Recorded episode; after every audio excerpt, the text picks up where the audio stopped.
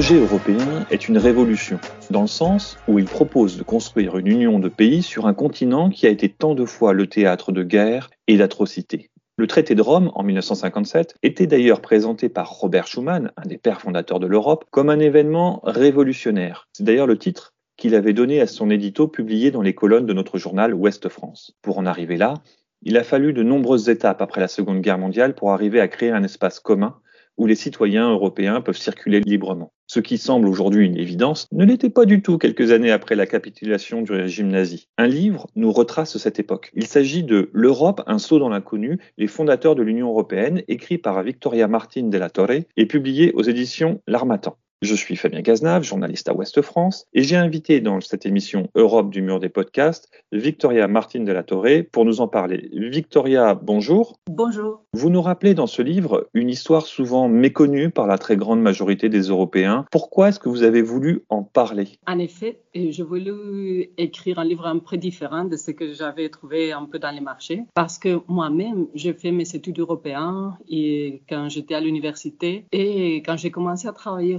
Européenne, je me suis dit, on parle toujours des traités, des sommets, des documents législatifs, mais vraiment, on ne connaît pas les personnes qui ont fait ces traités, on ne connaît pas les personnes qui ont créé ces institutions où je travaille maintenant. Justement, vous parlez de cette période assez méconnue entre 1948 et 1957. Donc 1957, c'est le traité de Rome. 1948, avant, c'est le congrès euh, de la Haye. Et je dois dire que quand j'ai lu votre euh, votre livre, ça c'est au début de, de, de, votre de votre bouquin, c'est justement euh, on y est quoi. On sent un peu l'atmosphère. On a presque l'impression de voir la fumée des pipes qui, qui sont qui est en train de sortir. Est-ce que justement vous avez voulu montrer qu'il y avait euh, des hommes qui ont essayé de négocier, des fois avec des erreurs, des fois avec des réussites. C'était un peu le but de votre livre? Oui, en fait, mais quand, vous parlez du, premier chapitre sur le congrès de l'AI, et en fait, avant de commencer avec les, les protagonistes, disons,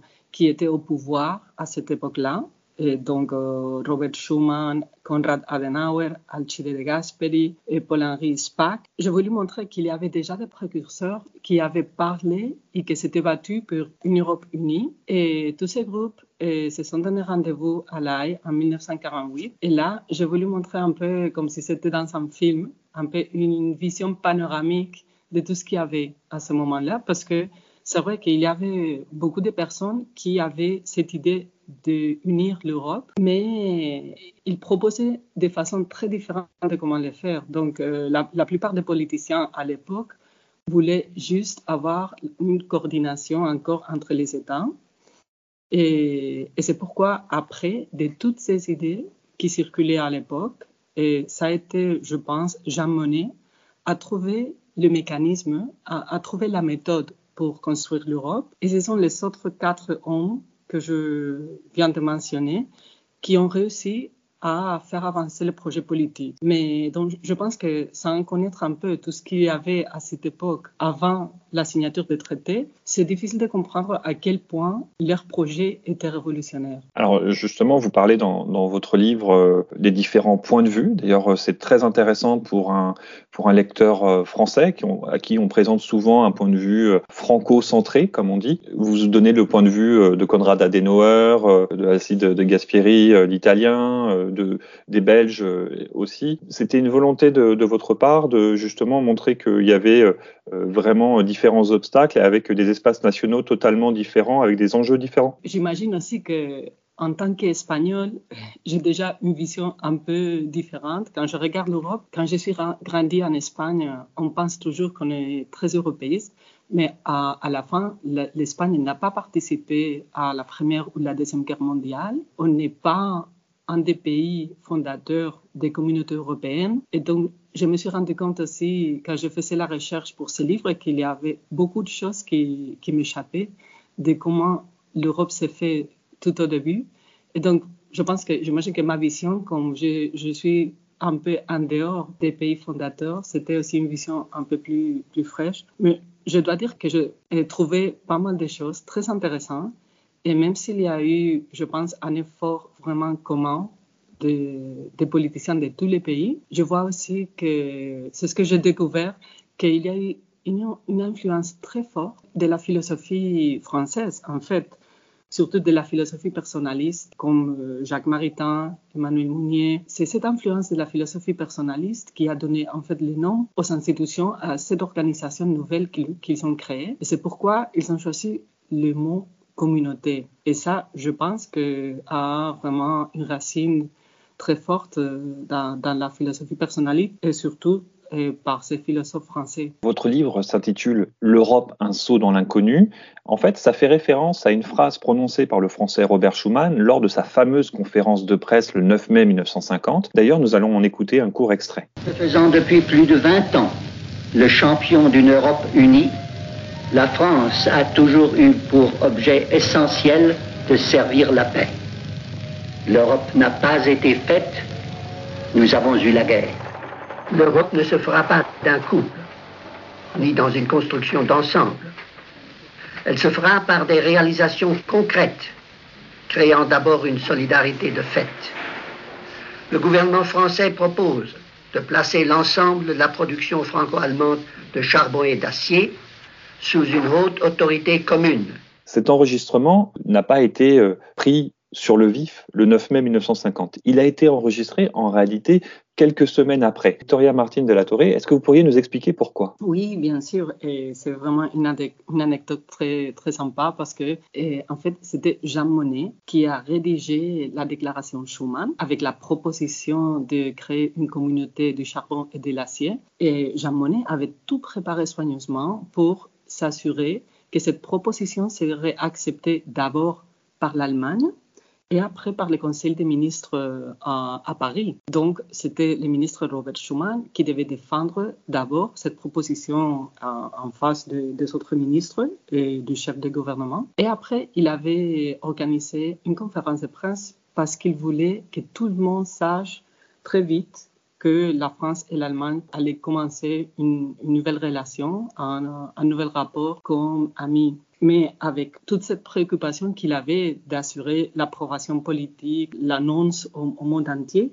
il a oublié d'inviter les médias audiovisuels. Et donc, il n'y avait pas d'image, il n'y avait pas d'enregistrement. Et donc, euh, quelques jours plus tard, il a organisé une conférence de presse avec le photographe et avec les, caméras. Je voulais vous demander, vous avez, dans votre livre, donc on, qui s'arrête à 1957, on, voit bien euh, justement euh, tous les enjeux. Vous montrez aussi les enjeux personnels des, différents protagonistes. on comprend mieux leurs choix également. Et récemment, quelques jours avant l'enregistrement de, ce podcast, nous avons appris le décès du président du Parlement européen, David Sassoli qui était un social-démocrate.